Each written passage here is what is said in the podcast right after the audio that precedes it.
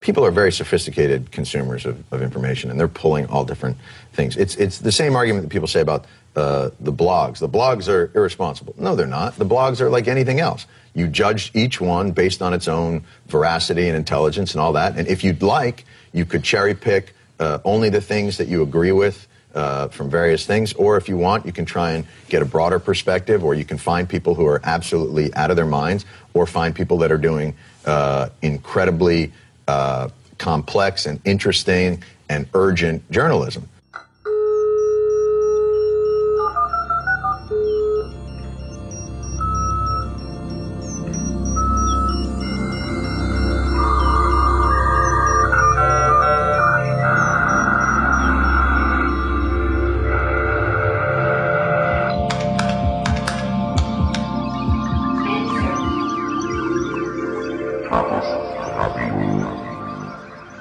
Hallo, hier ist Chaos Radio Express, Ausgabe Nummer 114. Mein Name ist Tim Pritlove und äh, ich bin immer noch auf Reisen. Heute hat mich der Weg nach Darmstadt geführt, wo es ein neues Thema zu bearbeiten gilt. Ein Thema, was mir schon seit langem auf äh, den Nägeln brennt und äh, in meiner Liste schlummert, wo es bloß äh, schwierig war, jemanden zu finden, der darüber kundig Auskunft geben kann. Das Thema lautet LLVM, die Low-Level Virtual Machine, ein Name, der ähm, sehr irreführend ist, wie wir sicherlich im Laufe dieses Gesprächs hier noch ähm, feststellen werden. Und dieses Gespräch führe ich gleich noch mit einem zweiten Tim, nämlich äh, Tim Sander. Hallo, guten Tag. Hallo. Ja, äh, vielleicht mal kurz zu dir. Ähm, was äh, ist so dein äh, persönlicher Werdegang und Hintergrund, dass du dich mit solchen äh, Themen beschäftigen musst und möchtest? Ähm, ich möchte, kann man sagen, ich habe an der Uni bin ich wissenschaftlicher Mitarbeiter gewesen. An der Uni in Darmstadt. Hier in TU Darmstadt mhm. und habe mich mit Hardware, Software, Co-Design beschäftigt. Ins, das ist der Entwurf von der parallele Entwurf von von Software und Hardware, so dass die gut zusammenspielen. Mhm. Und da ich dann eben, das ist, ist ein sehr weites Feld und da habe ich mich eben damit beschäftigt, dass man eben Algorithmen, die man für Software übersetzt hat oder die man in Software implementiert hat, eben auch auf der Hardware-Seite laufen lassen kann, sprich, dass man äh, Programme, die quasi in, in, in Software normalerweise laufen, auch auf andere Rechenplattformen migrieren kann. Und da brauchte ich irgendeine Plattform, eine Beschreibungssprache, mit der ich äh, eben eine gemeinsame Beschreibungssprache habe, womit ich dann Software, also Binärcode, quasi Objekte für Prozessoren herleiten kann, aber eben auch äh, Hardware generieren kann. Ähm, also Hardware, Hardware Software Co-Design, interessanter Begriff. Also es geht nicht so sehr jetzt generell um die Frage, dass die Hardware gut mit der Software zusammenspielt, weil das will man ja sowieso äh, eigentlich immer haben, sondern es geht explizit um dieses, wenn ich etwas in Software habe, wie kann ich das in die Hardware, also daraus Hardware machen oder in einer Hardware laufen lassen? Was ist also der Ansatz? Die Idee war, dass man oder ist, dass man quasi den Prozess, wenn man jetzt Softwareprogramm zur Laufzeit stoppen kann, sagen kann, ich will den jetzt in der Hardware weiterlaufen lassen. Ah, tatsächlich so flüssig, also nicht so flüssig, das, so das, das sondern dass man das auch wirklich on the genau, go macht. Also das äh, war auch recht schwierig, wie ich dann im Laufe der Arbeit festgestellt habe. Habe ich mich äh, ja äh, hätte ich mir am Anfang nicht vorgestellt, dass es so schwierig ist, aber gut. Ähm, jedenfalls bin ich im Laufe der Arbeit, ich hatte erst einen anderen Ansatz und dann im Laufe der, der hat leider nicht funktioniert und bin dann eben, habe ich mir verschiedene Compiler angeguckt Mhm. Also, was ist denn das eigentliche Problem dabei? Also wenn du sagst, es ist jetzt so schwierig, was, was, was ist es so, so schwierig? Weil Hardware, also weil die Prozessoren, die, die, die üblicherweise die Software ausführen, anders gebaut sind oder ist das eher so? Also wenn du, wenn du jetzt Hardware entwirfst, dann rollst du eigentlich deinen Algorithmus in der Ebene aus, in der Fläche. Mhm. Und wenn du das, in, während die Software das quasi ähm, in der Zeit macht. In der Zeit macht. Ja, das heißt, mhm. sie hat einen Bus, der wird gemultiplext und das wird eigentlich in der Ebene ausgerollt. Und diese Umsetzung von Fläche auf Zeit ist schwierig. Mhm. Also das hat diverse, bringt diverse Probleme mit sich, weil es halt komplett unterschiedliche Domänen sind. Mhm. Und weil man dann eben auch in der Hardware im Speziellen seine Daten in der Fläche verteilt hat. Mhm. Wenn, wenn man jetzt eine CPU hat, die hat ihren Registersatz, wenn man die stoppt, Dann kommt man an alle Register dran, man, man hat auf alles Zugriff. Man hat auch auf alle Daten Zugriff, weil man ein Bussystem hat, was es einen erlaubt, auf alle Daten zuzugreifen. Mhm. Das ist bei der Hardware normalerweise nicht so, weil da, mhm. wenn man die effizient bauen will, hat, baut man eine Pipeline, etc. Ähm, und kommt nicht so direkt an die Daten ran. Verstehe. Und das, ja gut. Und das war halt eben so der Kontext, wie ich dann geguckt habe, wie kriege ich denn jetzt bitte ein System, wo ich wo ich drauf aufsetzen kann, damit wo du sozusagen Raum und Zeit äh, in einen Kontext bekommen kannst. Das ja. genau. Ja. Aha. Ähm, ja, und da habe ich mir halt verschiedene Compiler angeguckt. Ich hatte mir natürlich dann auch den GCC zum Beispiel angeguckt. Äh, ist das jetzt primär eine, eine, eine Problematik des Übersetzens von Software?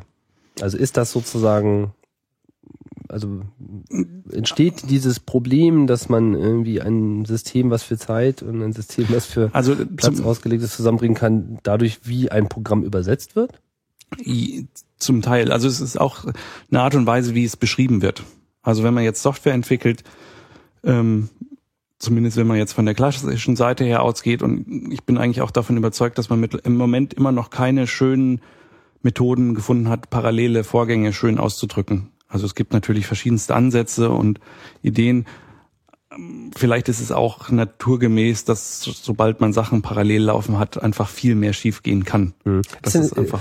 Äh, äh, muss ja auch nochmal hinterfragen, warum wolltest du denn das eigentlich machen? Also ich meine, was ist sozusagen die Intention, äh, das so zu, äh, zusammenzubringen? Warum will man etwas äh, zur Laufzeit in eine Hardware übergehen lassen? Okay. Wo, was ist die Anwendung dafür? Also ein Szenario wäre gewesen, ähm, dass man zum Beispiel sagt, okay, man hat jetzt ein mobiles Computersystem, was eben mal zum Beispiel einen Netzanschluss hat, mal nicht. Mal hat man beliebig viel Strom zur Verfügung, mal hat man beschränktes Powerbudget, mhm. wo man eben sagen kann, okay, wenn ich an der Steckdose hänge, kann ich beliebige Koprozessoren quasi benutzen FB, im Sinne von FPGAs, die man dann rekonfiguriert, ah. einfach neu rekonfigurieren und habe dann halt ein Vielfaches an Rechenleistung. Aber das eben auch ein Vielfaches an Stromverbrauch und in dem Moment, wo die Netzversorgung wegfällt, sagt man alles wieder zurück. Wir genau. machen das jetzt alles hier in einem Prozessor, dann ist es zwar langsamer, aber verbraucht nicht so viel Strom. Das wäre ein Szenario. Ah, ja. Ein anderes ist zum Beispiel, dass man sagt, okay, ähm, wir wollen zum Beispiel fehlertolerantes System entwerfen und wollen zum Beispiel sagen, okay, wenn wir jetzt irgendwo einen Ausfall haben, wollen wir den Prozess migrieren können auf eine andere Rechenplattform. Hm, verstehe. Ja. Dass man mal so ein Modul rausziehen kann, also es geht schon. Mhm. Es ist jetzt keine sehr anwendungsnahe Forschung ja, klar, es ist, gewesen, es ist sondern Forschung, klar. Äh, das ich hab's nur ein bisschen eher als Grundlagenforschung verstanden mhm. und jetzt nee, nicht ist was. Ja auch mal, das ist, auch mal, ist ja auch mal nötig. wo dann direkt ein, ein Produkt rausfällt, sage ich mal, oder mhm. irgendeine direkte Anwendung. Ja, aber ist ja, ist ja nachvollziehbar. Ich meine, gerade so im, im mobilen Bereich, das Beispiel, finde ich, macht, macht sehr viel Sinn. Zumal ja jetzt Co-Prozessoren auch nichts äh, Seltenes sind. Also gerade Grafikkarten, denke ich mal, das fällt da irgendwie jedem bei ein. Und da äh, schnell rein, schnell raus. Äh, zum Zwecke des Strombedarfs. Äh, das, äh, nach, nachvollziehbare ähm, Forderungen. Ja, ich denke auch gerade im Hinblick jetzt auf unsere Prozessorentwicklung, die wir so erleben, dass wir mittlerweile an Grenzen stoßen. Wir können zwar viele, also Moore's Law geht im Moment noch weiter, wir können viel, viel Transistoren auf einen Chip packen.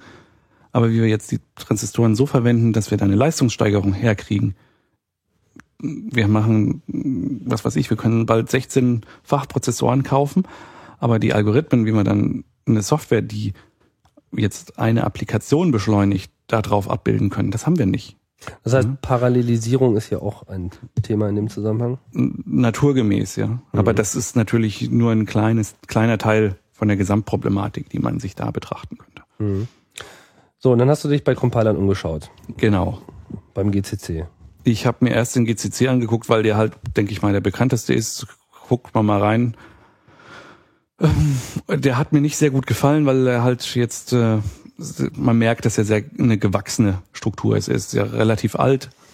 Mhm. Und äh, das, ähm, ich habe mir angeguckt und es hat sehr lange gedauert, bis ich mich da ein bisschen reingefitzt hatte und zu verstehen, wie sie damit arbeiten. Und dann habe ich halt nicht noch ein bisschen weiter umgeguckt, habe noch ein paar andere Systeme angeschaut und bin dann eben auch beim LLVM gelandet. Und was da halt mir sehr schön gefallen hatte, war, dass sie eine eindeutige Beschreibungssprache haben. Das ist äh, die LLVM, also die Low-Level Virtual Machine. Das ist eigentlich auch gleich die Beschreibungssprache, ich weiß nicht, wie man das im Deutschen schön fasst, aber das LLVM oder wie auch immer man es dann nennt, also als Sprache selbst auffasst. Mhm. Und ähm, dass außerdem der Compiler, also das LLVM-System selbst, ähm, sehr schön modular aufgebaut ist. Das heißt, ähm, es ist zwar an sich auch ein sehr komplexes System, wie es Compiler naturgemäß sind, aber dadurch, ähm, dass es eben in kleine Module aufgeteilt wird und die dann wieder voneinander abhängen und Abhängigkeiten gehen, aber die man genau definiert angeben kann, ist es eigentlich ein sehr schönes, wartbares System. Das heißt, ihr sollt mir vielleicht mal kurz beschreiben. Also LLVM, also erstmal GCC, denkt man ja immer, ist der C-Compiler, aber genau genommen, es wurde ja auch immer mal umbenannt, ist ja mittlerweile die GNU Compiler Collection. Das heißt, es ist eigentlich ein, ein System, äh, in dem mehrere Elemente sich befinden, mit dem man eben Source Code aus unterschiedlichen Quellen, also unterschiedlichen Programmiersprachen, auch auf unterschiedliche Architekturen hin mhm. übersetzen kann. Und dann baut man sich das so zusammen. Und LLVM, trotz des Namens, ist eigentlich genau etwas Vergleichbares. Also ich, der Name selbst, denke ich, der geht darauf zurück, dass es eben ein Forschungsprojekt war.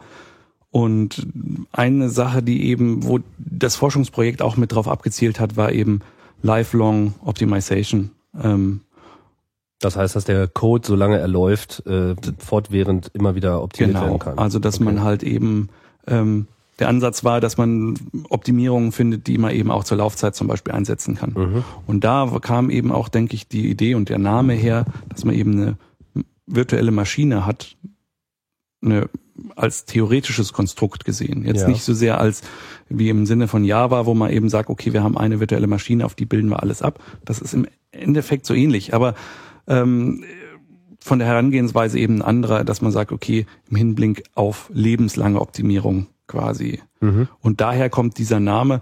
Mittlerweile denke ich gerade auch ähm, mit der Entwicklung ist der Forschungsfokus ein bisschen in den Hintergrund geraten.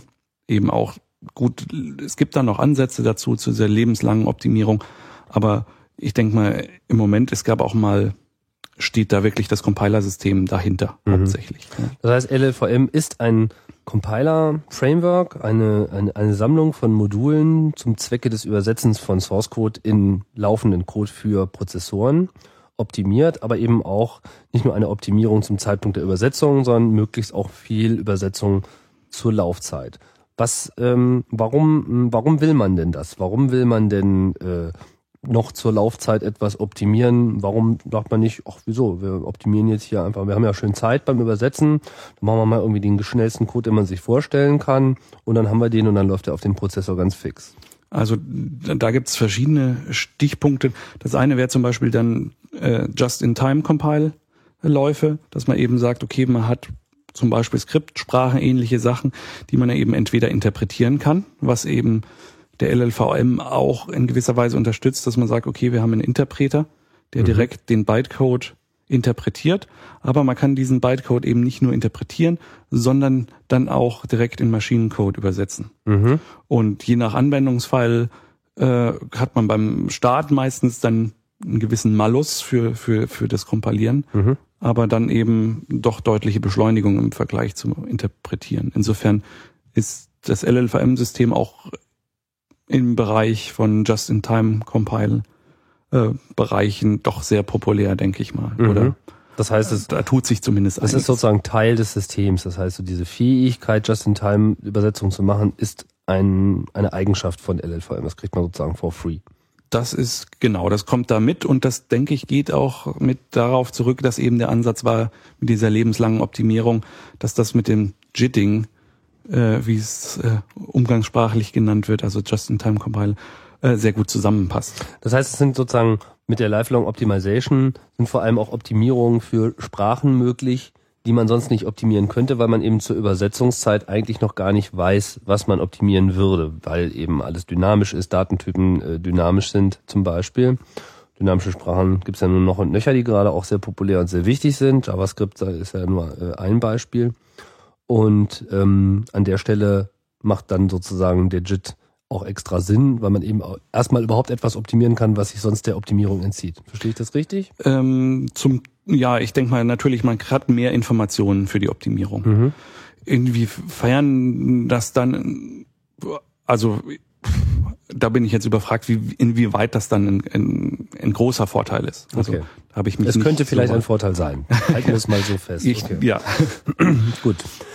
Woraus, woraus besteht denn jetzt ähm, LLVM? Also wie muss man sich das, äh, was ist das, ist das irgendwie ein Programm, was man startet und dann hat man das oder ist das irgendwie sind das Bibliotheken, die man selber erst noch zum äh, Leben bringen muss? also es gibt Was sind so die Komponenten? Also das Wichtigste, denke ich, ist dieser sogenannte Compiler Driver. Das ist, äh, wie heißt der LLVM-C?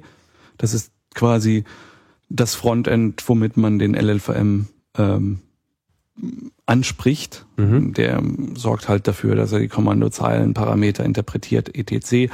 und dann eben die verschiedenen Komponenten anstößt, aus denen der LLVM besteht. Ähm, der LLVM selbst kann man eigentlich äh, grob in drei Gruppen ein, äh, eingruppieren. Also er hat ein Frontend. Mm, Das wichtigste Frontend im Moment ist, denke ich, das basiert auch noch auf dem GCC. Das heißt, äh, für den LLVM gibt es ein GCC-Frontend, der dann ähm, LLVM-Beschreibungssprache generiert. Und dann das heißt, gibt Front ist sozusagen, wo kommt der Code her, den er dann compiled, ge, genau, also das Frontend ist oder um den er dann in Maschinensprache umsetzt, meinst du? Genau, das Frontend setzt es nicht in Maschinensprache um, sondern alles setzt in LLVM auf die LLVM-Beschreibungssprache um. Das heißt, man kann verschiedene Frontends sich vorstellen, ähm, die eben dann auf diese LLVM-Beschreibungssprache abbilden. Okay, was wären jetzt andere Beispiele für ein Frontend? Es gibt zum, mir fällt dummerweise gerade nur Brainfuck ein. Also Programmiersprachen. Wir, Ja, wir, genau, sozusagen Der eigentliche, sozusagen der eigentliche Code, der jetzt erstmal einen, einen Source Code nimmt und kompilieren will und er setzt es halt in irgendwas um. Genau. Und das ist dann vergleichbar sozusagen, also das heißt, dieser LLVM, diese Beschreibung, die quasi erzielt werden soll, ist vergleichbar so mit, mit dem Pseudocode. Heißt das so beim GCC?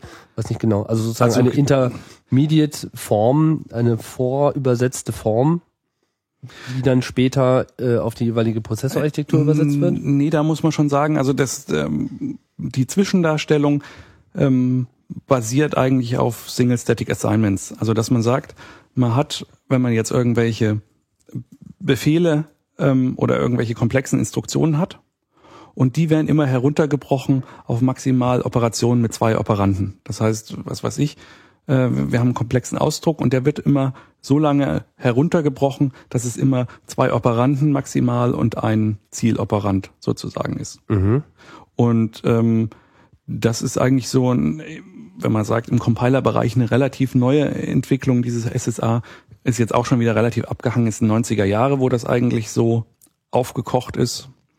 Ähm, SSA, Single Static Assignments. Ähm, der GCC hat auch mit der Version 4, haben die eben auch auf diese SSA-Form eigentlich umgestellt. Wobei die haben zwei verschiedene Beschreibungsformen, wo sie dann hin und her konvertieren, was das Ganze historisch eigentlich bedingt ist. Auf jeden Fall das, das was, was man, denke ich, festhalten sollte, die ganze Middleware eigentlich, also die ganzen Optimierungsläufe, auf denen der LLVM arbeitet, das sind alles einzelne modulare Passes, also Durchläufe, die angetriggert werden und die arbeiten alle auf dieser Zwischendarstellung. Und es gibt quasi nur diese Zwischendarstellung. Okay, das heißt, um den LLVM überhaupt erstmal in Gang zu kriegen, muss man erstmal irgendwas in diese Zwischendarstellung bringen. Genau, und das sind dann die Frontends. Okay, alles klar. Das heißt, Frontend schaufelt quasi erstmal Daten in das System und ein Frontend ist auch ein Plugin in den GCC, so dass man quasi damit alle Programmiersprachen, die GCC übersetzt, auch in LLVM übersetzen kann. Fast, ja. Also ähm, die, ich denke mal, die wichtigsten GCC-Frontends sind unterstützt. Ähm, ich glaube, mit dem Java-Frontends gab es eine Zeit lang Probleme. Also das, die müssen eigentlich alle einzeln ein bisschen angepasst werden, damit sie halt Aber es geht wahrscheinlich mit C. C++ zum Beispiel. Genau, also C, C++, Fortran und Java geht, glaube ich, auf jeden Fall. Ähm, mit den anderen Objective-C geht, glaube ich, auch, aber ich bin mir dann nicht ganz sicher. Aber ähm, man kann eigentlich schon sagen, dass ein großes Schar, die der GCC unterstützt, eben auch von dem GCC LLVM Frontend unterstützt. Okay, das heißt, das ist sozusagen dann der, der, der Shortcut. Man kann sozusagen LLVM schon zum Einsatz bringen mit einer bestehenden Compiler-Architektur. Das heißt, man nimmt halt einfach Source Code, schmeißt ihn in den GCC, aber die eigentliche Übersetzung in Maschinencode macht dann der LLVM, anstatt dass es äh, die GCC-Systematik selber macht. Ja, und äh, ich denke mal, der Punkt, weshalb das so entstanden ist, ist, dass es eben gerade, wenn man jetzt einen C++-Parser hat, der ist sehr komplex und ähm, da haben die LLVM-Entwickler eben gesagt, okay, wir haben schon einen schönen Parser und äh, warum setzen wir den nicht einfach ein und verändern den einfach nur so, dass er in unserer Beschreibungssprache mhm. quasi ähm, aber grundsätzlich ist das Frontend dafür gemacht, sozusagen auch andere neue Compiler, die mehr oder weniger spezifisch für LLVM arbeiten und die dann sozusagen auch die Vorteile äh, gegebenenfalls auch noch ein bisschen besser nutzen als jetzt dieses äh, GCC-Frontend. Mhm. Ähm, einbauen? Ja, also ich denke mal, das GCC-Frontend ist jetzt nicht irgendwie nur ein Krückstock, der verwendet wird, sondern das ist eigentlich schon ein fester Bestandteil mit vom LLVM. Okay. Ich denke mal, ähm, also historisch denke ich, wenn ich das richtig verstanden habe, kann man es so sehen, dass der ursprünglich der LLVM auch mal gedacht war, dass man quasi direkt ähm, den GCC so verwendet, verändert, dass er eben nur eine Beschreibungssprache ähm, verwendet. Aber das war eben unter anderem auch aus politischen Gründen nicht so gewollt, weil ähm, wenn man eben eine einheitliche Beschreibungssprache hat und hat da quasi nach dem Frontend lässt den Code rausfallen ja, und dann kann man eben an der äh, die GPL wieder umgehen. Und das war, glaube ich, da gab es einige ah, okay. politische Spannungen zwischen den Entwicklern, weshalb es dann genau. zu dem LLVM kam. GCC ist GPL, ganz klar. Und äh, LLVM steht unter welcher Lizenz? Ä LLVM ist BSD-Lizenz oder mhm. BSD ähnlich, denke ich. Mhm. Und hat natürlich von daher ganz andere Dimensionen, ja, das ist klar. Ähm, aber eben auch, also ich glaube, da gab es am Anfang äh, schon eine gewisse Zusammenarbeit und aufgrund dieser Tatsache ging es dann auseinander. Mhm. Okay. So, ich kann da falsch liegen, das ist so der Eindruck, den ich gewonnen habe. Alles klar. Ähm, gibt es denn noch andere Frontends? Es gibt, also wie gesagt, das Clang Frontend ist in Arbeit. Also das ist ein eigenes Frontend, was aus, ja, ähm, eigentlich aus dem Verlangen der LLVM-Entwickler hervorgegangen ist, dass sie eben nicht nur ein, ein GCC-Frontend haben, ähm, was eben also Clang ist ein Clang ist ist ein C, C++ Objective-C Frontend für mhm. äh, LLVM. Das ist relativ jung. Das ist jetzt, glaube ich, zwei, drei Jahre alt. Das heißt, wenn man, wenn man Clang oder C-Lang, wenn man das äh, mit dem restlichen LLVM kombiniert, hat man im Prinzip einen eigenständigen C-Compiler. Dann hat man einen eigenständigen C-Compiler. Mhm. Also ist, was vielleicht dann noch fehlt, ist, sind äh, Assembler. Also sprich, dass man ähm, viele Frontends geben nicht unbedingt direkt Maschinencode aus, sondern Assembler, also mhm. menschenlesbaren, nicht maschinenlesbaren Assembler. Mhm. Und äh, das heißt, da braucht man dann gegebenenfalls noch einen Assembler, der eben die Maschinencode, den Maschinencode in Maschinensprache, Objektcode übersetzt. Mhm. Aber ansonsten kann man sagen, ja, das ist ein komplettes mit dem LLVM vergleichbares Compilersystem. Ähm, mit dem GCC vergleichbares. Äh, ja, ja, mit dem GCC vergleichbares Compilersystem. Und äh, ich denke mal, längerfristig äh, hat äh, LLVM dadurch, dass er eben sehr modular ist und von der Programmierstruktur her deutlich moderner ist, ähm, auch finde ich, sehr großes Potenzial. Mhm. Okay, das heißt, um jetzt um uns mal der, der Struktur zu nähern, wir haben also ähm, ein Frontend oder mehrere Frontends oder eine Ebene von Frontends. Was ist da drunter? Was, okay. Worauf trifft äh, dieses Frontend? Also alle Frontends bilden, wie gesagt, auf LLVM Zwischenbeschreibung ab. Mhm. Dann gibt es die, ich nenne es jetzt mal Middleware, das sind alle Optimierungsläufe. Das heißt, wenn ich jetzt irgendwie sage, ich will, was weiß ich, ähm, zum Beispiel Dead Code Elimination, also dass man sagt, okay, ich will gucken, welche Code-Teile werden überhaupt nicht ausgeführt, mhm. weil die Klar, Vorbedingungen nicht übersetzen. Genau, die kann man zum Beispiel wegwerfen oder solche Sachen. Ähm, dann eben, was, was auch sehr interessant ist, dadurch, dass die LLVM-Beschreibungssprache von ihrem theoretisch auf Single Static Assignments aufbaut und äh, man das immer auf sehr einfache Konstrukte herunterbricht, äh, macht es auch die Optimierungsläufe einfacher, weil man eben keine komplexen Ausdrücke mehr hat, sondern maximal zwei operandige Mhm. Ausdrücke. Mhm. Und das macht eigentlich das Schreiben von Optimierungsläufen einfacher. Mhm. Ähm, damit wäre man dann quasi bei der Middleware, wo eben, was weiß ich, alle Compiler-typischen Optimierungen, die man so kennt, drin. Und das LLVM kommt sozusagen werden. schon mit so einer größeren Menge von solchen Optimierungsdingern, die aber alle unabhängig voneinander impl- implementiert sind. Genau, exakt. Wie viel sind das so? Muss man sich das so vorstellen? Also- also drei, fünf, zehn, hundert, eine Million. Also irgendwo im höheren zweistelligen Bereich sind es auf jeden Fall. Mhm. Also ich glaube 60, 70 würde ich mal tippen. Ich weiß es nicht genau. okay, gut, so, um so Also um den, um den Dreh, das ist schon einiges. Also wenn man jetzt äh, sich anguckt, was die Standard-Compile-Options sind, also welche Optimierungen standardmäßig ausgeführt sind, das sind schon mehrere Zeilen, wenn man die als Option hintereinander hinschreibt. Ähm, also ich glaube, die Standard-Optionen sind 20, 20, 30 verschiedene Passes, die bei einem Standard-Compiler auf, also man ähm, Standardoptimierung laufen lässt, ausgeführt werden. Mhm. Wenn man dann diese Optimierungsstufe verlässt, dann kommt man eben zu dem Backend oder den verschiedenen Backends.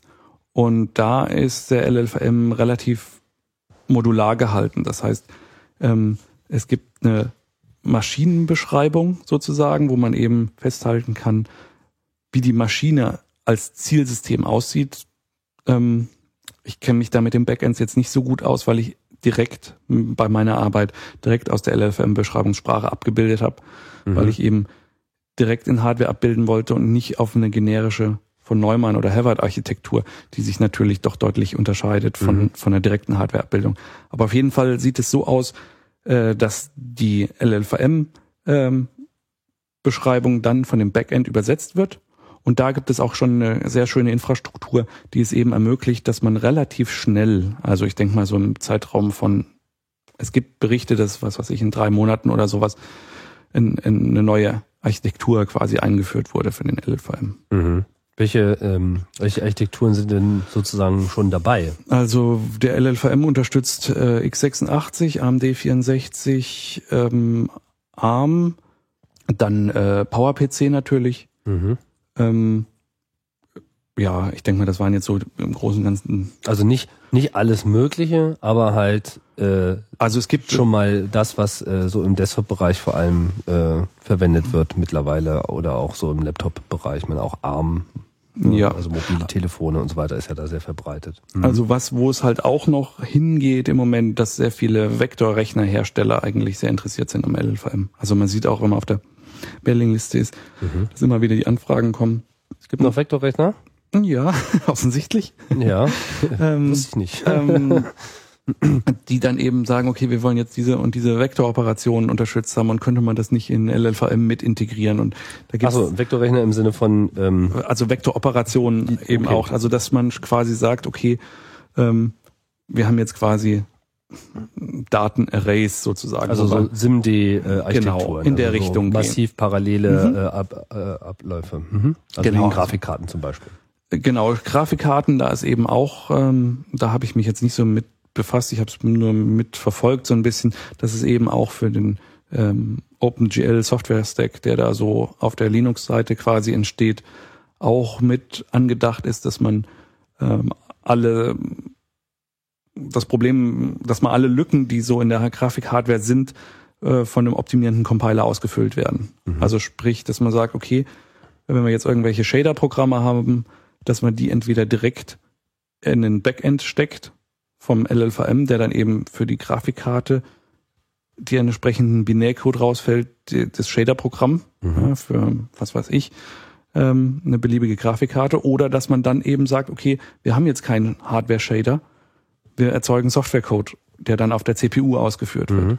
Und ähm, So dass man einen Grafikkartentreiber präsentieren kann, der eigentlich alle Features hat und nur das auf der Hardware laufen lässt, was äh, eben auch in dem Moment da ist. genau, und das haben dass die Programme nicht abbrechen müssen oder irgendwas nicht anzeigen. Das kostet dann mehr CPU und ist die Frage, ob es dann noch reicht, aber es geht zumindest. Genau, und das Mhm. ist, das ist, denke ich, mit eine, ein recht vielversprechender Ansatz, wo ich äh, ja eigentlich guten Mutes bin, dass da der freie 3D-beschleunigte Software-Stack einige größere Sprünge vorwärts macht. Mhm. Auch mittels LLVM. Mhm. Hm, interessant. Ähm, bevor wir da äh, gleich komplett weg sind, ähm, zu den Backends nochmal. also, um es jetzt nochmal zusammenzufassen. Also LLVM ist eine, eine Sammlung von Modulen und es geht darum, oben erstmal etwas einzuspeisen in dieses System über die Frontends. Das kann jetzt entweder das sein, was ein GCC aus seinen Programmiersprachen macht oder eben ein speziell für LLVM gemachter Compiler, wie dieser äh, CLang oder Clang Compiler. Dann äh, kommt das sozusagen in diesem, ähm, in diesem LLVM-Format, in diesem Middleware, wo dann irgendwie eine größere äh, Zahl von äh, Bakterien äh, auf dieses System geschossen werden, die dann äh, zahlreiche Optimierungen und Umwandlungen vornehmen, um sozusagen schnelleren Code zu erzeugen. Und wenn man dann sagt, okay, es geht nichts mehr, schneller kriegen wir das jetzt nicht hin, dann äh, bauen wir das dann, dann eben konkret für die äh, Prozessorarchitektur, Mhm. äh, die jetzt äh, quasi unterstützt werden soll. Ja. Ähm, diese Zwischendarstellung, also dieses LLVM, Mhm. was ja sozusagen auch äh, Kern des Projektes war, wenn ich es richtig verstanden habe. Also damit fing es sozusagen an und die Überlegung war, hm, wie wäre es denn, wenn wir das auf Basis einer der Idee einer Virtual Machine machen?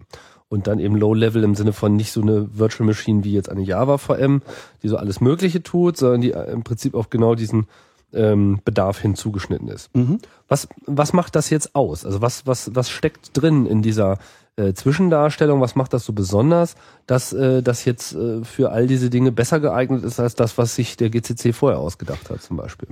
Ähm, Ich denke mal, dass äh, de, de, im Großen und Ganzen sind die Unterschiede nur gradueller Natur. Also ähm, LLVM wie GCC setzen beide eigentlich auf SSA auf. Also Mhm. ähm, insofern sind sie vom theoretischen Modell her gehen sie in dieselbe Richtung.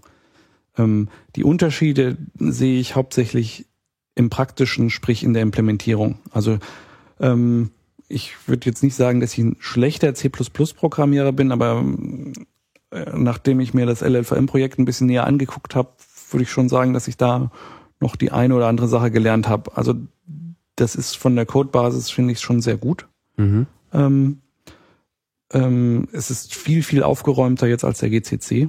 Es ist auch äh, wesentlich e- einfacher, ähm, einen Einstieg zu finden, dadurch, dass man sich eben einzelne, also es ist immer noch schwierig, einen Einstieg zu finden, weil man hat halt am Anfang mit, mit einem riesigen System konfrontiert, wo man äh, viele lose Enden hat, die man erstmal greifen muss und wo man sagen muss, okay, wie kriege ich diese ganzen Sachen jetzt eigentlich zusammen?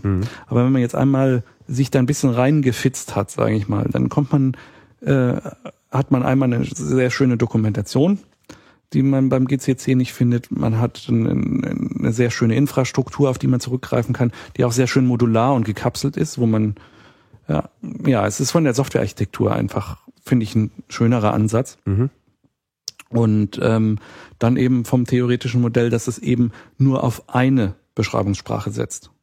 Und dass dann eben über diese Beschreibungssprache, gut, da komme ich gleich vielleicht Also wie nochmal viel drauf. gibt's denn beim GCC? Ich meine, Es gibt, äh, es gibt das Gimpel, es gibt ähm, oh, äh, ich kenne mich mit dem GCC, das ist schon ein paar Jahre her, wo ich mir das angeguckt habe. aber es gibt mehrere sozusagen. Also Es gibt mehrere und sie konvertieren auch zwischen denen zum Teil hin und her, weil historisch bedingt eben manche Sachen in der alten Beschreibungssprache auf der arbeiten, manche auf der neuen.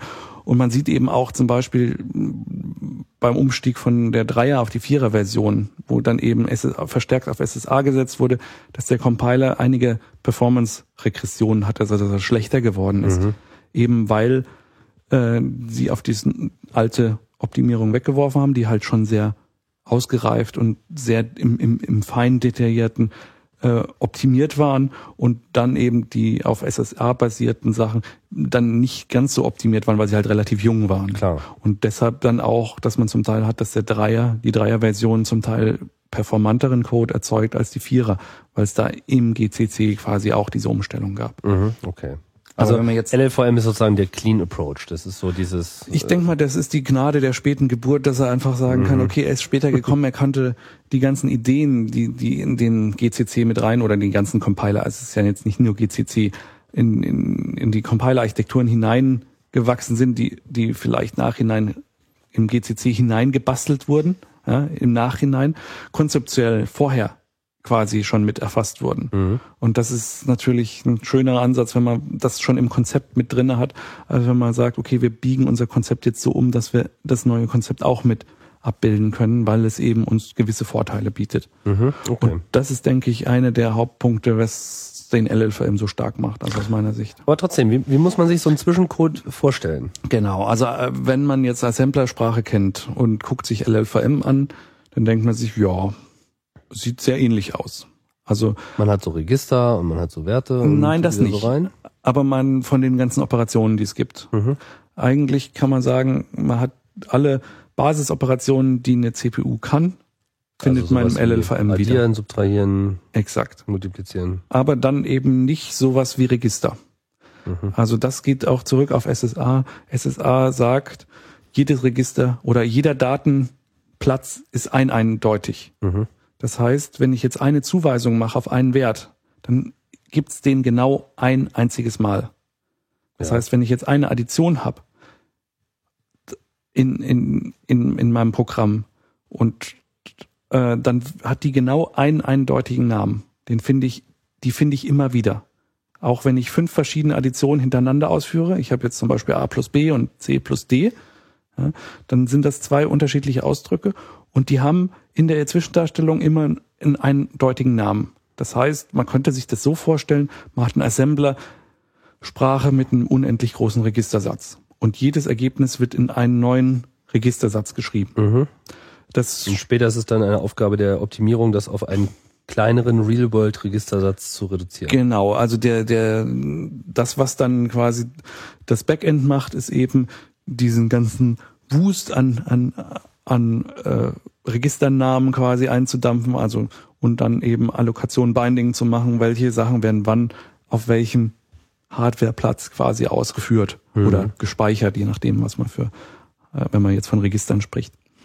Gibt es da nicht doch immer noch eine ganze Menge zu tun im Backend? Oder ich meine, sind das große Module? Was, äh, oder ist das also ich denke mal, wo es am meisten zu tun gibt. Also ich denke mal, im Backend, das Backend ist eben, wie ich es schon angesprochen hatte, sehr schön generisch, dass man, wenn man jetzt eine einigermaßen Standardarchitektur hat, relativ gut einfach sagen kann, okay, wir haben so und so viel Register, wir haben die und die Hardware-Einheiten und dann hat man relativ schnell ein Backend zusammen, was eben einem dann Assembler-Code ausspuckt, der dann diese ganzen Operationen macht. Insofern denke ich nicht, dass äh, da in den Backends viel tut, außer dass man sagt, wir haben irgendwelche Hardware-Architekturen wie Shader-Programme oder sowas, die wir haben wollen, die man eben neu von der LLVM-Darstellung auf irgendeine Hardware abbilden will. Aber dass im Backend jetzt so viel passiert, würde ich nicht sagen. Also das einzige, ja, also natürlich Optimierung, dass man sagt, okay, wie können wir es schneller machen? Also das ist auch mit einer der Punkte, wo die LLVM-Leute sehr drauf erpischt sind, effizienten Code zu schreiben. Das heißt, ähm, jetzt, wenn man LLVM nimmt, die Compile-Zeiten vom LLVM liegen deutlich unter denen vom GCC. Mhm. Ähm, die Compile-Zeiten vom, vom C oder jetzt von Wenn man jetzt sagt, man hat ein C Programm und will das übersetzen, bis man, bis das Objekt hinten rausfällt, die Zeit quasi, die dafür benötigt Meinst du jetzt. Äh, sprichst du jetzt von C-Lang, also Clang im Vergleich zu dem GCC C-Compiler nee, oder nur sozusagen ab der Stelle, wo es in äh, die Zwischendarstellung übersetzt wird? Auch schon, auch schon LLVM GCC ist schon schneller als der GCC.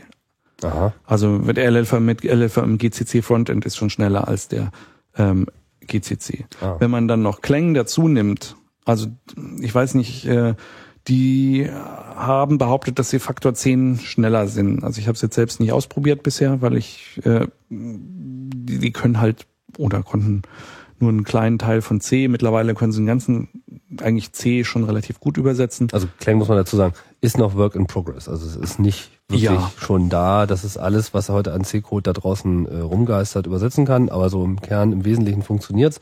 Und da kommen sie, also ich habe da auch äh, also verschiedene Behauptungen gehört, was sie so an Performance meinen erreichen zu können. Und das ist auf jeden Fall alles mal zweistellig gewesen. Genau, Sie sagen Faktor 10 besser als GCC mhm. Front, also LFM GCC Frontend jetzt mal, wenn man es mal im Vergleich sieht. Mhm. Und das ist dann, denke ich, substanziell. Also ob Sie das dann, wenn Sie komplett auch C++ und Objective-C in ihrem Frontend mit drin haben. Ob sie dann die Zahlen immer noch halten, das werden wir sehen. Mhm. Aber auf jeden Fall im Moment schaffen sie das. Und ähm, wenn wir jetzt gerade nochmal beim Frontend sind, was da denke ich noch interessant ist und was dadurch, dass Apple, denke ich, als Hersteller, ähm, der dahinter steht, auch ein großes Interesse hat, sind die Fehlermeldungen. Äh, wenn man sich eine C++-Fehlermeldung anguckt vom G++, also GCC, mhm. C++-Compiler, dann ähm, und man hat irgendwelche Programmieranfänger, die dann C++ programmieren, werden mit so einer, ähm, was weiß ich, 160 Zeichen Fehlermeldung konfrontiert, die sie nicht verstehen. Und mm, da ist ein, gerade im Hinblick auf Klänge ein sehr großer ähm, Anstrengung gemacht worden, dass man eben von der Fehlermeldung das so machen kann, dass ein Normalsterblicher sofort sieht, was er falsch gemacht hat. Also ein normalsterblicher Programmierer. okay, ja, das ist sicherlich äh, sicherlich ein sinnvoller äh, Einsatz. Das Involvement von Apple sollten wir da vielleicht noch kurz äh, erläutern. Was hat Apple damit zu tun? Also bei Apple arbeiten mittlerweile ein Großteil der der Haupt äh, LLVM. LLVM-Programmierer. Also vor allem der. Also Chris Lettner Chris ist da natürlich mhm. zu nennen. Der das Ganze mal losgetreten hat. Und aber auch noch einige andere. Ähm, also die haben schon, ich weiß nicht, wie, wie, wie groß das Team jetzt ist, aber es sind schon, ich glaube, zehn Leute sind es schon auf jeden Fall, die da arbeiten. Mhm. Also. Das heißt, Apple setzt da strategisch drauf. Die so sehen das als ein strategisches Produkt für sich. Was sind so deine Mutmaßungen, was da ihre Strategie ist sozusagen? Wollen die einen schnelleren Compiler haben? Ja, ich denke mal, also in, insbesondere wenn man in Hinblick auf, auf Clang, dass sie eben einen Compiler haben wollen, der schöne Fehlermeldung gibt. Das ist, mhm. denke ich, mit schon eine, eine wichtige Sache, weil sie eben auch quasi äh, ja eben merken, dass mit dem GCC die, die Fehlermeldungen nicht verstanden werden. Mhm. Und da wird auch sehr viel Energie reingesteckt. Insofern ist das, denke ich, mit einer der wichtigen Punkte, dass man sagt, okay, von der Benutzerseite, von der Benutzer, Benutzbarkeit her ist es, wollen Sie es benutzerfreundlicher haben. Mhm. Das ist eine Motivation. Eine andere ist, denke ich, ähm, dass die Compile-Zeiten halt vom LLVM deutlich schneller sind als jetzt GCC.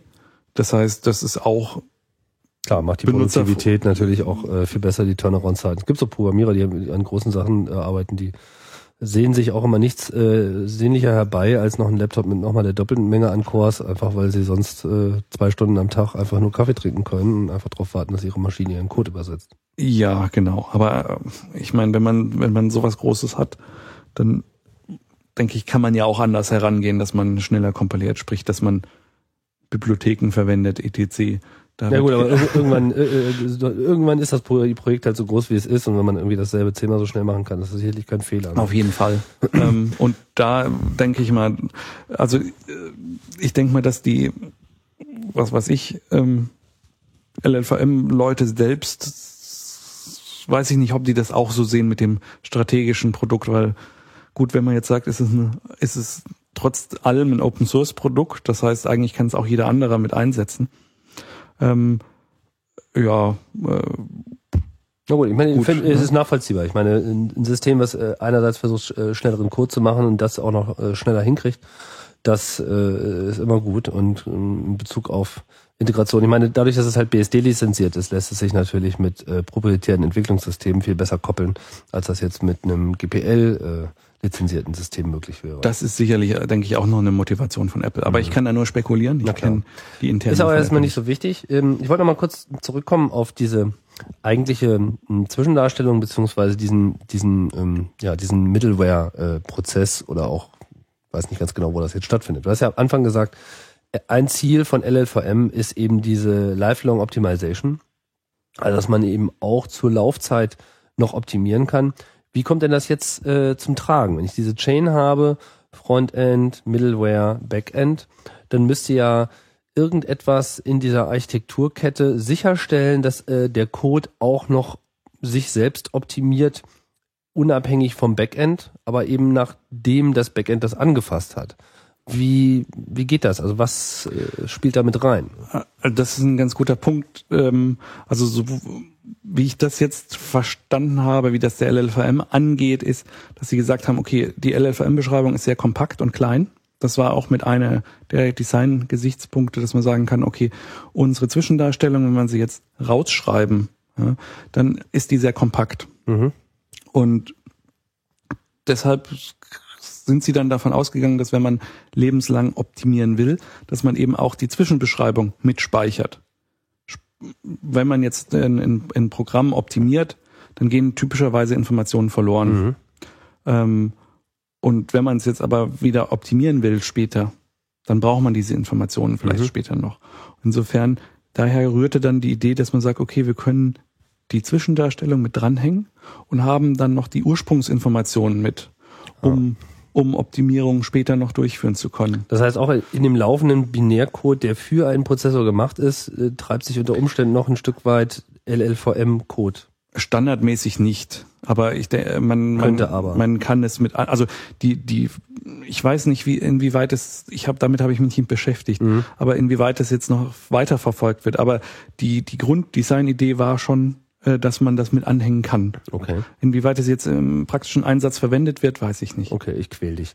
Äh, aber das sind so die, die Fragen, die äh, aufkommen. Zweite Sache auch in dem Zusammenhang ist, ähm, hast ja schon erwähnt, oder hast du es erwähnt, ich weiß nicht, hatten wir vorher drüber gesprochen, dieser Aspekt der Parallelisierung. Also dass äh, sozusagen heutzutage man ja eben so multiple äh, Cores hat oder eben auch eben diese hochparallelen Subsysteme, diese SIMD-Maschinchen. Äh, äh, inwieweit hilft denn da äh, LLVM? Also inwie, was, was am LLVM trägt dazu bei, dass man jetzt mit solchen Systemen da besser umgehen kann, als äh, das bisher der Fall war? Also auch noch nicht so viel, wie man sich wünschen würde. Ähm, äh, soweit ich weiß, also dadurch, dass man äh, ein modulares Optimierungssystem hat, könnte man sich ja vorstellen, dass die Module auf verschiedenen Cores zum Beispiel ausgeführt werden und parallelisiert werden. Ähm, in der Praxis ist es so, dass es wohl auf Mehrprozessormaschinen im Moment noch nicht so viele Vorteile gab. Mhm. Aber eben weil der Kom äh, die Verwaltungseinheit, die die verschiedenen Passes anstößt, ähm, ja recht agnostisch darüber war, wie viel Cores jetzt im System sind. Okay, aber ist das mehr so eine Frage der Middleware dann auch? Ist das, das ist eine, Frage, Frage, der Middleware und in, in, es ist dadurch, dass es so modular ist, kann man zumindest die einzelnen Module, die Optimierungsmodule auf verschiedene Cores auslagern, so sie denn nicht voneinander abhängig sind. Mhm. Das heißt, ähm, man hat natürlich da auch wieder Datenabhängigkeiten. Aber das ist zum Beispiel eine relativ einfache Möglichkeit, wie man Multicores im LLVM ähm, besser verwenden kann. Was dann jetzt Parallelisierung angeht, das eine ist SIMD, also sprich geht in Richtung Vektoroperationen, dass man sagt, man fasst da zusammen. Das ist natürlich eine Frage der Backends. Ähm, ich denke mal gerade auch in Hinblick, dass eben auch für Grafikhardware etc. für für Supercomputer ähm, da Leute Interesse haben, dass es da auch der LLVM sich in gewisser Weise in diese Richtung auf der Backend-Seite hin entwickelt. Mhm. Ähm, also SIMD muss man vielleicht mal kurz äh, erläutern, steht für äh, Single Instruction Multiple Data, gibt also so, so, so eine kleine Matrix mit irgendwie Single Data, Multiple Data, Multiple Instruction und so weiter, gibt da verschiedene Subsysteme. Das, was man heute so als äh, Vektorbeschleunigungsunits, wir haben es ja schon angesprochen, in Prozessoren findet, ähm, was weiß ich, hier so Altivec äh, beim äh, PowerPC und die äh, SSE-Reihe bei Intel, aber eben jetzt auch was Grafikkarten so bieten, das sind sozusagen die Plattformen für solche mhm. Instruktionsmodelle. Hm. Ja. Und wie sieht das so mit ähm, bei dynamischen Sprachen, also ich die richtig verstanden habe, ist ja auch eine mögliche ähm, Anwendung, gerade Lifelong ist ja sozusagen für Skriptsprachen. Skriptsprachen haben ja dann vor allem auch immer so das Ding, dass sie ja auch, auch so eine eigene Runtime quasi mitbringen müssen. Also ist ja, da mu muss ja sozusagen auch immer irgendein Code laufen, der eben das Konzept dieser Programmiersprache letzten Endes zur Laufzeit auch umsetzt. Mhm. Gibt es denn da jetzt in LLVM explizit für solche Sachen auch eine Unterstützung oder ist das dann auch eher so ein Abfallprodukt? Uh, insofern. Dass es das nicht verhindert, dass also, es das auch gibt.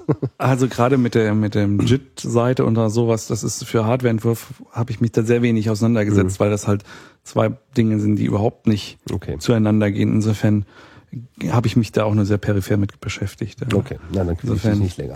Aber kommen wir doch vielleicht mal so auf die, die praktische Anwendung. Also jetzt äh, ist das ja, äh, ich weiß gar nicht, wie lange existiert dieses äh, Projekt jetzt? Das ist ja eigentlich so, also äh, Uh, wie alt ist es? Es ist schon, ich guck mal gerade. Ah ja, 2000. Also nicht brandneu, aber jetzt auch noch nicht äh, wohl etabliert. Acht Jahre ist ja nun gerade im Technologiebereich äh, nichts. Wo kommt es denn nun wirklich schon zu, zum, zum Einsatz? Ähm, wo LLVM zum Einsatz kommt, ist natürlich einmal bei Apple, dass sie, ihre Sachen ähm, intern äh, mit einsetzen. Habe ich auf dem LLVM Developer Meeting mitgekriegt, zum Beispiel bei Adobe setzen sie es ein, um Flash zu beschleunigen Mhm. intern. Das heißt, sie In haben dem Flash Player, in dem Flash Plugin. so wie ich es verstanden habe, mein Vortrag war parallel. Insofern habe ich nur den, die letzte Hälfte von dem Vortrag mitgekriegt. Auf welcher Veranstaltung? Da im LLVM Developer Meeting Mhm. 2008 Das war wo? in Cupertino zufälligerweise. Ach so, guck mal. Headquarter von Apple. Damit wir nicht so weit gehen mussten. In den Heiligen Nee, das, Hallen. das war direkt bei Apple auf dem Campus. Ah, okay. Ähm, Okay. Also sie sind da involviert. Das die sind da involviert, ja. okay. Wo, wobei es wohl relativ schwierig war, da, also Apple fährt wohl relativ äh, schlank, die, die Firma. Also geben wohl nicht so viel zusätzlich extra aus. Das war wohl etwas schwierig, da das die auf Ressourcen Beine zu zusammenzubekommen. Ja, Oha. so wie ich es mitgekriegt habe. Na gut. Aber sie haben es ja offensichtlich hingekriegt.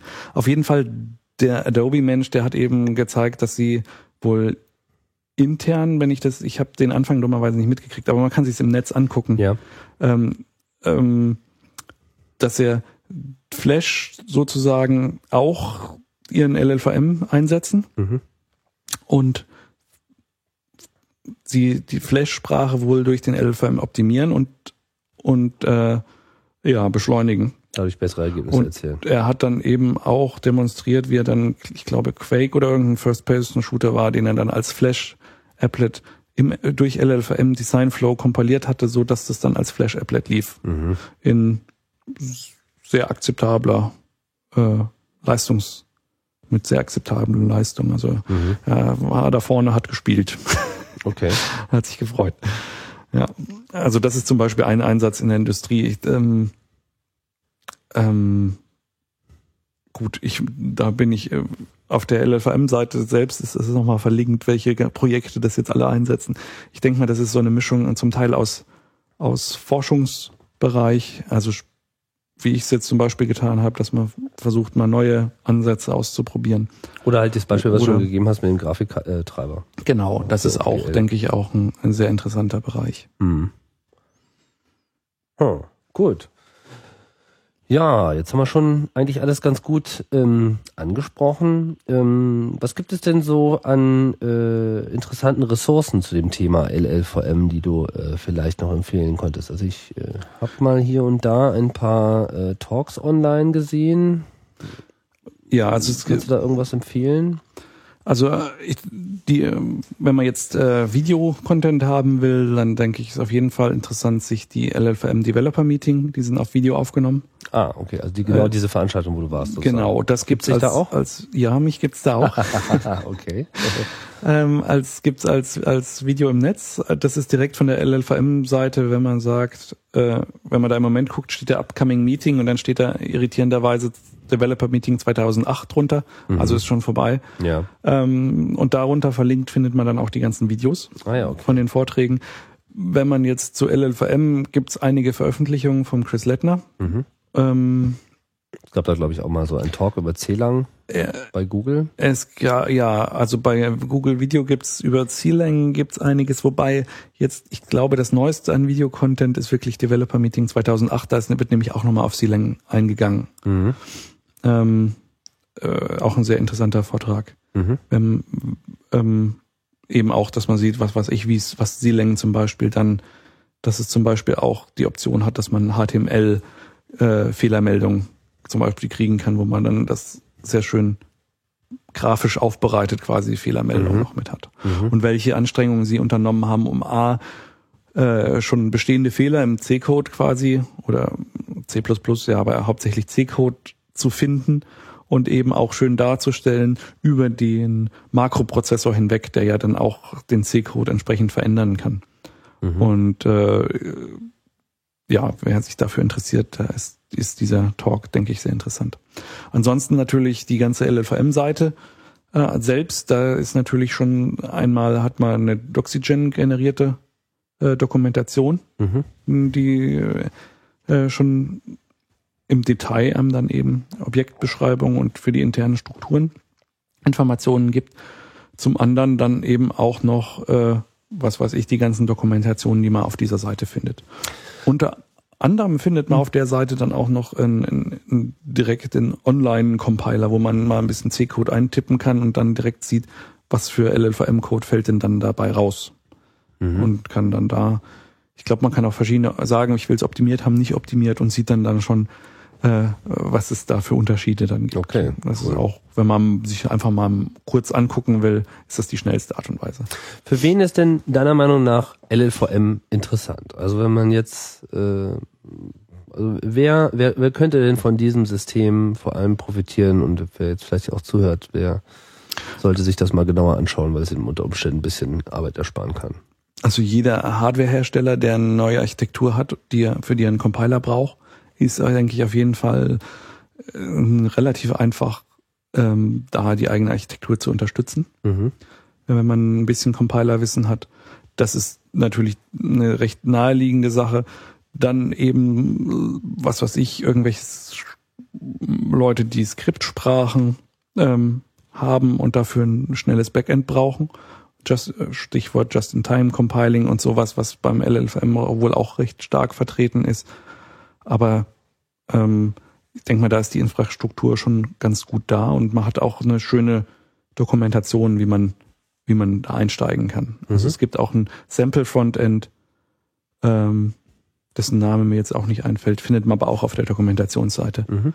Ähm, wo man eben über ein einfaches Frontend sehen kann, okay, wie, wie spreche ich denn jetzt wie, wie baue ich mir ein Frontend letztendlich. Mhm. Also wenn man vor allem eine eigene genau. äh, Programmiersprache entwickeln will oder irgendwie eine hat, die mehr auch äh, noch mehr Hardware-Support braucht. Genau. Oder dann eben für so Leute wie mich, die eben sagen, okay, ich will mal jetzt was Neues ausprobieren und brauche, ich brauche zum Beispiel eine gemeinsame Beschreibungssprache, an der ich mich irgendwie festhalten kann.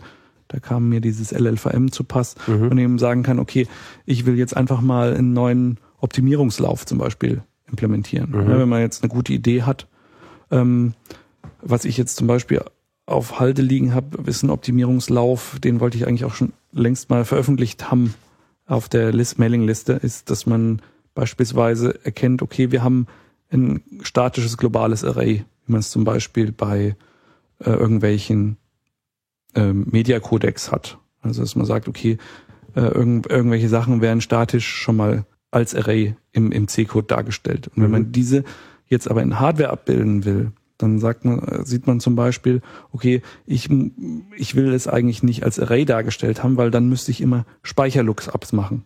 Und Speicherlookups kann ich nicht in eine Pipeline abbilden. Mhm. Insofern wäre es doch viel schöner, wenn ich mir dieses statische Array nehme und als ähm, Logikfunktion darstelle. Das mhm. heißt, was weiß ich, ich habe jetzt zum Beispiel, sagen wir mal, einen Sinus, ja, 6-Bit-Sinus, äh, den ich jetzt zum Beispiel als, als Funktion habe, als Hardware-Lookup. Und wenn ich mir den jetzt als Funktion optimiere, dann fällt da natürlich was viel kleineres, kompakteres in Hardware raus, weil ich habe dann nur noch sechs Logikfunktionen, die ich einfach äh, in Hardware viel schneller und einfacher implementiert habe, als jetzt ein Array-Lookup, mhm. wo ich dann ein Bus-Interface brauche, Speicher, etc. Mhm. Und ich brauche auch den Platz für den Speicher, mhm. den ich dann zur Verfügung stelle. Und das fällt alles dann weg. Und äh, ja, gut. Also es langer Rede, kurzer Sinn, dass ist, man eben ist für die Forschung prima, gerade wenn man sich jetzt mit Compilertechniken, Optimierungen zum Beispiel äh, beschäftigt. Ich meine, das ist sicherlich auch ein Feld im, äh, in der Informatik. Ja, le leider nicht. Also wenn wenn ich jetzt aus meinem Informatikstudium, wenn ich da zurückblicke, ähm, wo was weiß ich, die Professoren gesagt haben, wir haben halt als Fachschaft gefordert, dass wir die grundlegenden Techniken vermittelt bekommen wollen, also Betriebssysteme, Compilerbau, etc. Und da waren eben bei den Neubesetzungen von Professuren diese Fächer nur sehr halbherzig abgedeckt. Und wo dann eben auch die Aussage kam, ja, ein Compilerbau ist doch tot, da entwickelt sich doch nichts mehr. Also da ist doch, ist doch abgeforscht sozusagen. Aber dem ist nicht so. Ich, ich, ich persönlich glaube es nicht, aber ähm, ja, da gibt's offensichtlich in der Professorenschaft andere Meinungen. Okay. Also ich meine, Naja, wenn man es jetzt im äh, Vergleich zur, zur ähm, Alter der Informatik sieht, dann ist Compilerbau natürlich schon ein sehr alter Bereich. Ja? Also meine, in anderen Wissenschaften lacht man darüber über 30 Jahre oder 40 Jahre. Schon antik, ne? Ähm, Ja, nee, also ich äh, kenne durchaus Leute und ich habe da auch noch einen Plan für äh, Chaos Radio Express, da auch in den äh, Bereich Compilerbau nochmal ein bisschen tiefer reinzuschauen. Ähm, und ich denke, dass vor allem diese neuen Hardware-Architekturen und insbesondere diese Problematik, der du ja auch schon angesprochen hast, diese Parallelisierung, ja, und du sagtest ja auch LVM, okay, alles klar, da könnte man in dieser Middleware eigentlich eine Menge reißen, aber es wird jetzt auch noch nicht so viel gerissen, wie man sich das vielleicht wünschen würde. Dann ist das natürlich auch ein Punkt und für jemanden, der äh, Informatik studiert und noch ein schönes Diplomthema braucht, wäre das dann vielleicht auch äh, der richtige Sandkasten, in den man sich mal reinsetzt, um da äh, ordentlich mit Sand zu werfen. Ich denke mal, es ist auf jeden Fall, man braucht eine Weile, um sich da zurechtzufinden. Also da muss, sollte man schon ein bisschen äh, Zeit mitbringen. Aber wenn man sich einmal reingefitzt hat, denke ich, ist es schon eine recht dankbare Umgebung, wo man dann auch relativ schnell ähm, mal Ergebnisse sieht. Mhm. Okay, Tim, ich denke, jetzt haben wir es irgendwie ganz gut zusammengerollt. Vielen Dank für die Ausführung zum äh, LLVM. Low-Level Virtual Machine war hier das Thema bei Chaos Radio Express 114. Und äh, ja, wie schon angedeutet, auch ähm, diese äh, Low-Level-Abteilung des Computings soll auch hier in der Zukunft noch eine Rolle spielen. Ich denke, man kann den Nerd-Faktor hier schon auch nochmal ein bisschen aufdrehen. Auch wenn ich gerne auch in die andere Richtung nochmal äh, marschiere. Das Programm soll ja, wie von hier, mir schon häufiger angekündigt, äh, breitbandiger werden, aber von daher nicht weniger Technik, sondern äh, wir gehen in beide Richtungen. Ich bedanke mich jetzt erstmal für deine Ausführungen. Bitte. Sagen wir irgendwie Tschüss zu den Hörern Tschüss. und äh, ja, bis bald bei Chaos Radio Express.